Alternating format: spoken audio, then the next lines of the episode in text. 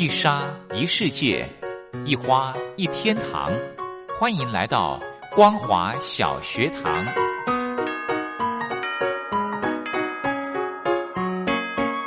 让我们一起学习，一起分享。光华小学堂。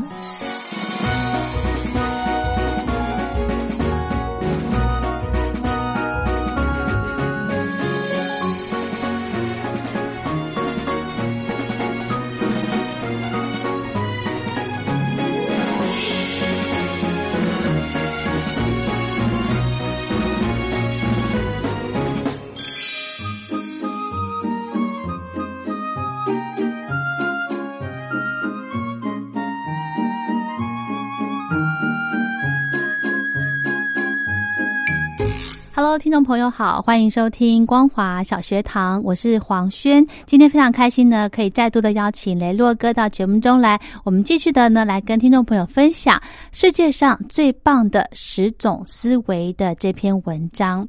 我们昨天呢聊到了哦，首先呢要有一个呃，像是爱人爱己的思维是好，因为呢你。爱别人，你帮助别人，其实，呃，就是最后受惠的还是还是自己，一定会是自己的，没错，对不对？所以不要怕，呃。给人家帮忙，嗯，对。那刚刚刚刚讲到说，这个昨天分享的第一种思维呢，就是要这个像上帝一样嘛，有这个上帝的思维。是，其实你你会觉得说，呃，这个爱所有的事情，最后会回馈到你身上。另外一个思维其实蛮重要的，很多人在这个呃学习当中、错误当中去学习，而且成长，这大家都觉得理所当然。嗯哼。但是现在有很多事情，以往大家觉得不可能的，现在都变成了。可能，所以呢，第二个叫叫做司马光思维。嗯，是什么？我们知道司马光为了要救他的同伴，他掉进水缸了，所以拿块石头把水缸给砸破。对，如果说以现在来说，如果有人掉到了这个缸里面的话，现在的人会怎么做？就直接拿一个梯子，嗯，然后丢个绳子下去。把他哈想办法对，那但是如果那个人已经奄奄一息了，你是不是要跳下去？对对对，去抱着抓住那个人，那可能你又困在缸里面，然后不一定不一定有可以人把你拉得上来。嗯，所以司马光的他的一个思维就是，我把缸直接砸破了，水流出来了，人也就得救了。嗯哼，所以这是一般人比较不会有的，他等于是跳脱一般人的思维。嗯，所以司马光的思维这件事情呢，其实就是你必须要去。打破一种习惯性的思维来做事跟想事情，这对于很多人来说是很难的一件事。很难很难。对于一个家庭主妇来说，如果今天我之前看到了一个家事的一个小法宝，就是如果有些时候家庭主妇在煮菜的时候，嗯，不小心盐下多了怎么办？对，这个加水。你讲的是加水吗？对，这是一种方法。哦，嗯，但是也许它的东西就加水了，里面某一种味道就淡了。嗯，如果它是这个排骨汤的话，嗯，你加水了，你味就淡了。你继续加热的话，水分又蒸发，水又少了，又更咸了。嗯，对，很难，对不对？很难呐，很难。那另外一个就是，如果这样的一个思法呃想法，就来自于西瓜。如果你觉得不甜，你要怎么办？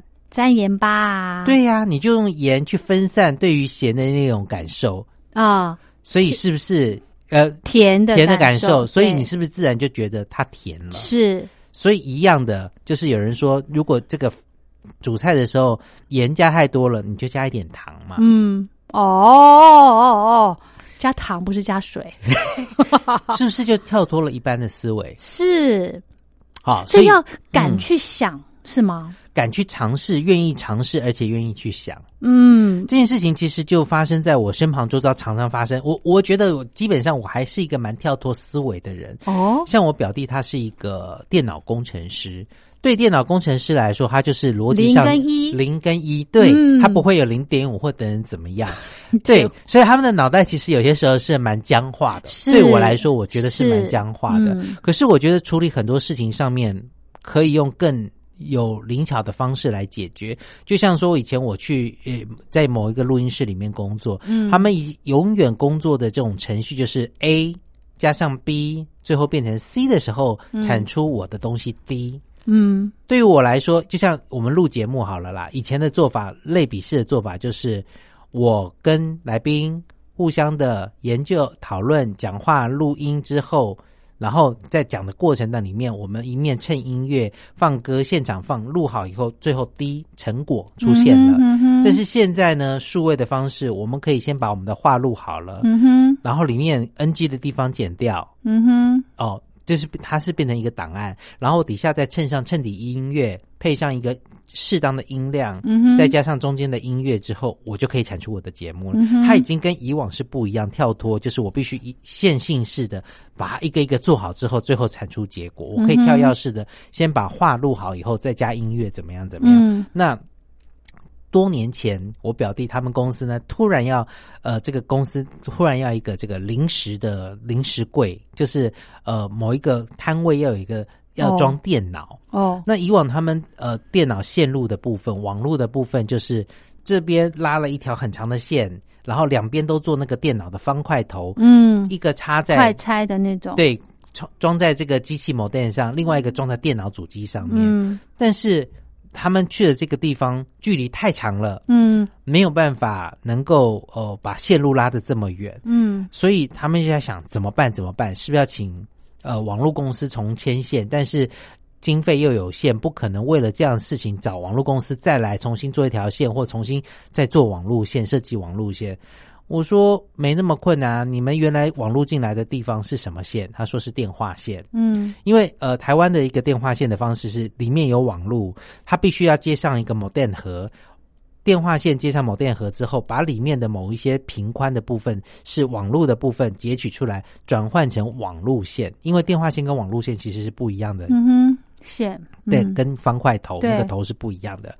我说那很简单呐，他原来就是想要从最远的某电直接接到最远的电脑那边，可是网路线不够长，怎么办？嗯，我说那你就把电话线延长啊。嗯哼，电话线它有延长线哦，接了头之后，你把那个某电靠近电脑，然后你那个网路线就不用拉这么长了哦。他说对哦，我说对啊，为什么一定要有你从那边网路线过来，你就要那么远的网路线去呢？啊哈，我说嗯，我那时候就骂他，我说你为什么你们的这个做电脑的人脑袋都这么死呢？对，他们对这种这个科技。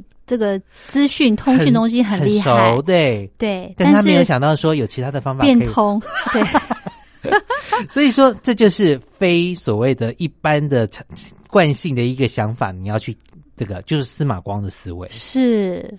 对不对？OK，好好，这个是第二个，这个思维很重要的。嗯，第三个呢，就是孙子思维，就是知己知彼，百战。它是不带哦，嗯。哦，有些时候我们想到说，其实有很多人会知道说，去国外参加一些球赛的时候，他们要先去把对手以前参加过比赛的影片调出来，哦，知道说哪一个是攻击手，他可能有一些什么常用的惯用的招式或等等，所以说其实你会发现说，哎，大家都知道说，这个每一个球队都会先做好。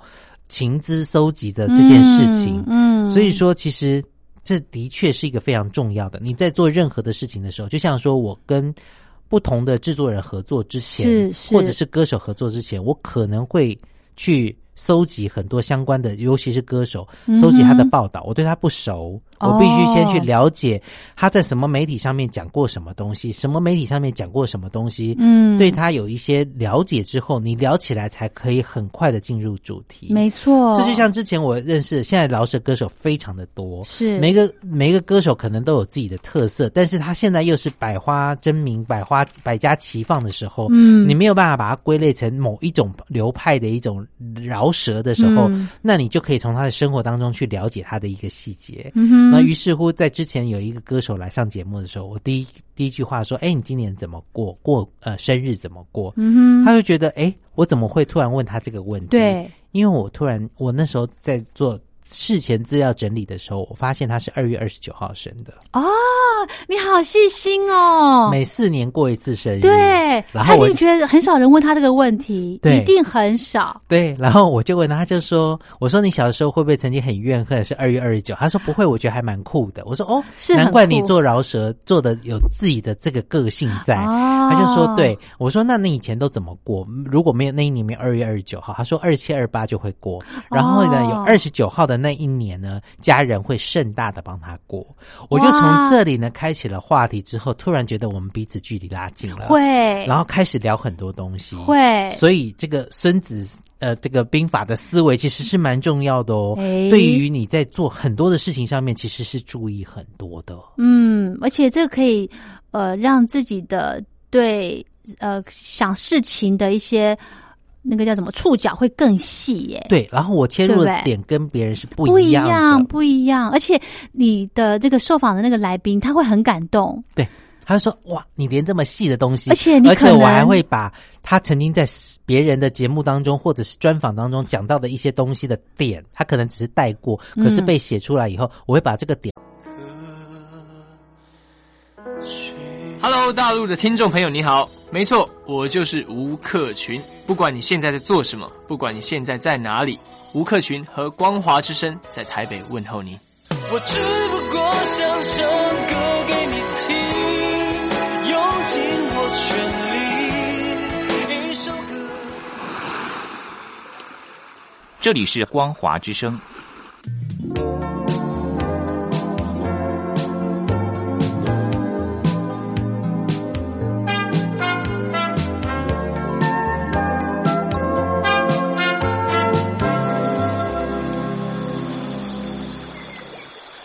正在部队里的弟兄姊妹们。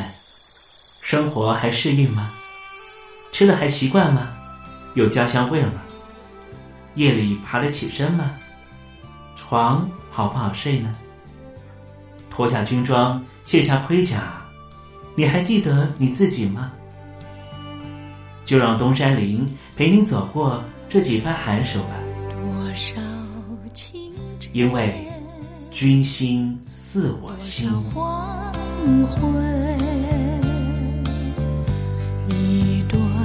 旧情长挂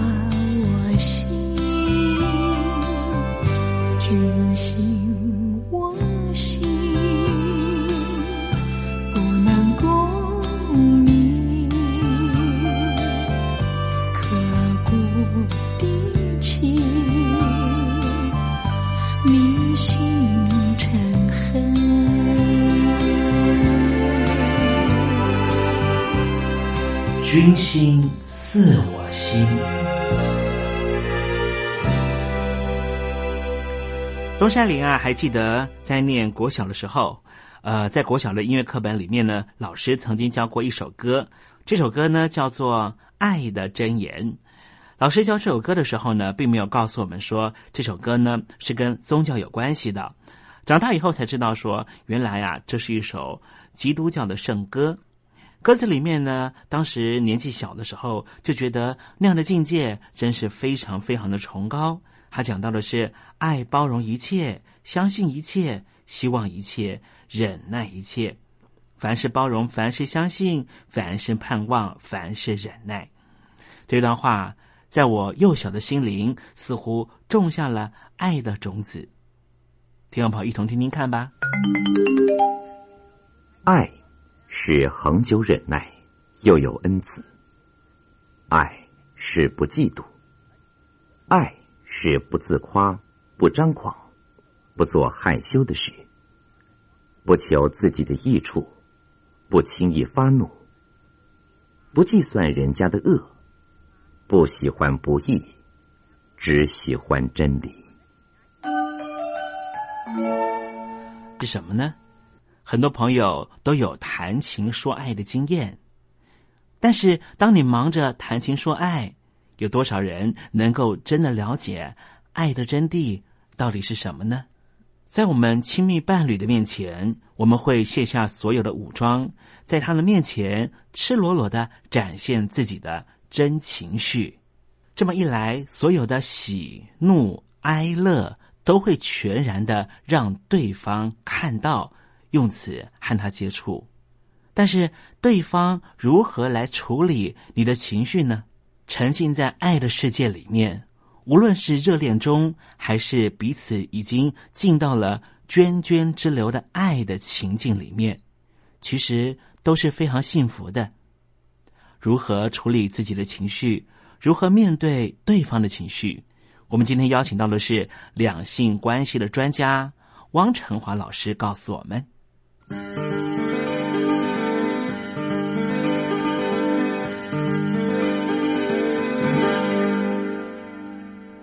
大家好，我是汪成华。呃，我有一个朋友呢，他时常和我抱怨母亲的尖酸刻薄，他每次都这样说：“那样的女人。”其实，在他的语气里，跟在他的形容之中，我听到了许多他的童年。当然，更从中间了解到，从小母亲对他的严厉训练跟期许。因为有了期许，所以严厉；更因为严厉，他从小就在打骂声中成长。打是情，骂是爱，是真的是这样子吗？打骂却造就了他极端的叛逆性格，还养成了不得不向外发展。寻找爱的习惯，朋友暂时取代了在母亲眼中的不成才，最后却又因为朋友的欺瞒跟男朋友的情变，让他一时之间混淆了自己的价值判断，在自尊心或是自我与周遭的对抗之下，以无可弥补的激烈方式发泄着心中的恨、不满与对人的不再信任。情绪每个人都有，发泄不满。大部分的人直接找上的都是身边最亲近的人，而往往不知道如何自我排解。其实呢，期许当然不可能针对陌生人，但若说只能以伤害的手段来达到爱人的目的，往往必须付出的代价，可能连自己也无法想象。而且呢，很有可能因此而真正的失去了对方，损失最大的反而就是自己。英气焕发，在我眼中才是真正的男人。力气应该用在打击敌人，或说打拼江山，而不是针对自己最亲密的伴侣。你觉得呢？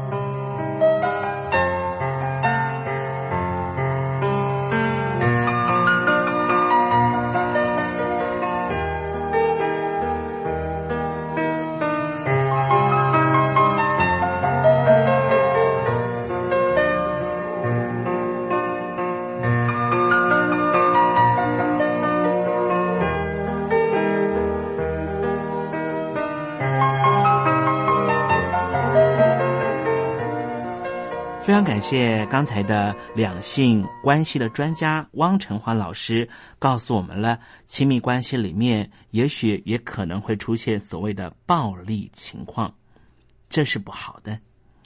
相爱容易分手难，尤其是在分手的时候，这些暴力状态有可能会直接发生。听众朋友，你知道什么叫做恋爱暴力吗？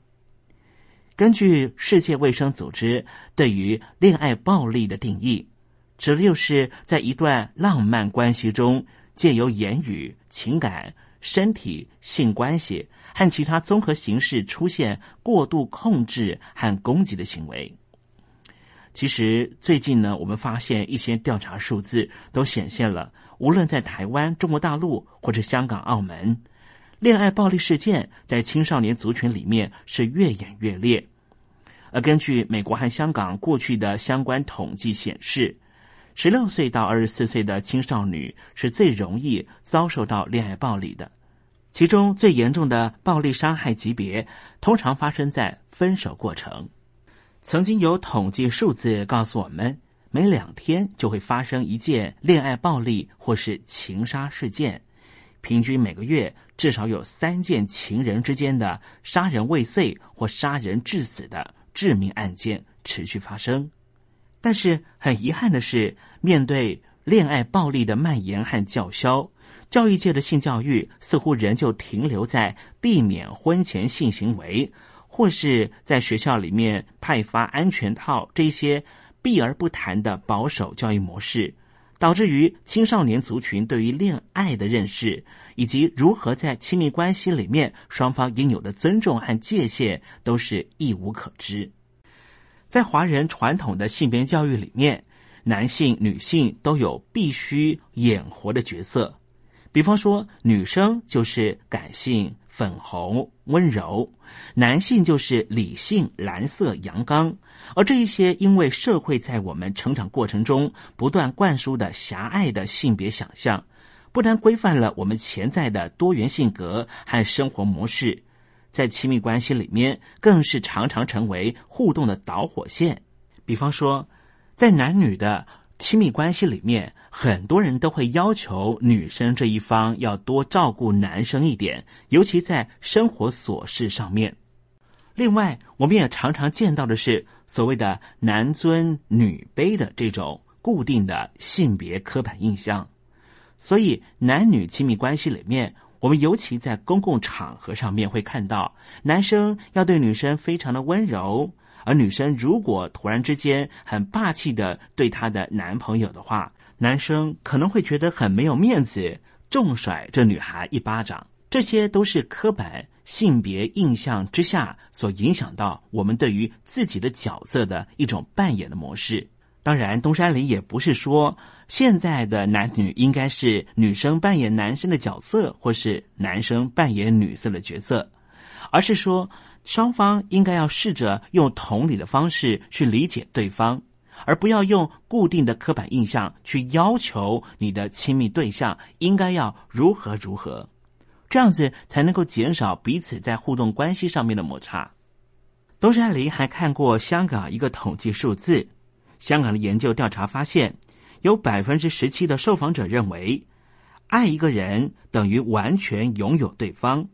另外，有百分之二十八的人认为，爱一个人要无条件付出和迁就。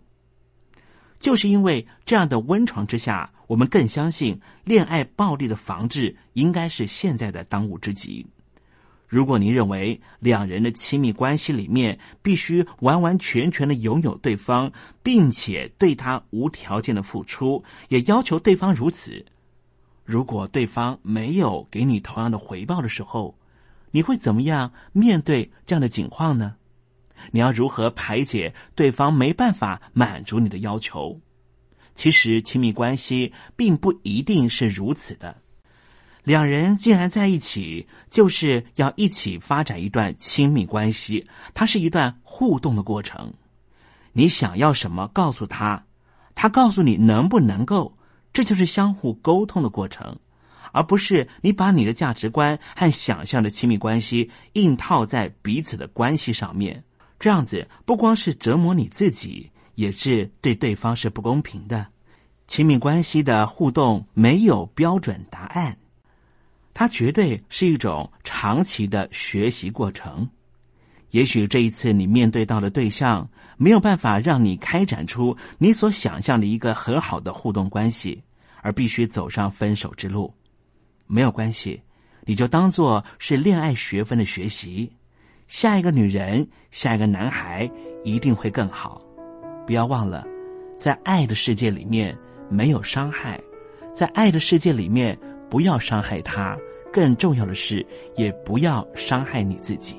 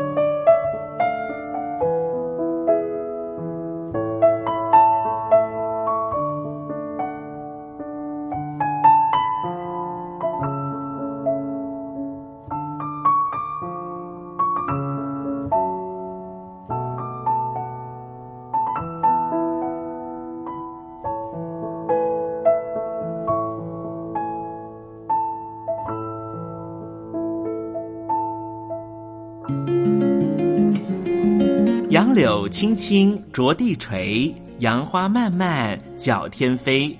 柳条折尺花飞尽，借问行人归不归？听众朋友，这首出自于隋朝的送别诗，作者是什么人已经没法考据了。但是诗句里面借由折下柳条送给友人的情节描绘，也确实传达出对朋友那份恋恋不舍的情谊。节目接近尾声了，要跟听众朋友说再见了。东山林不奢望明天和你在空中相会，只期望听众朋友明日一切平安喜乐。再见了。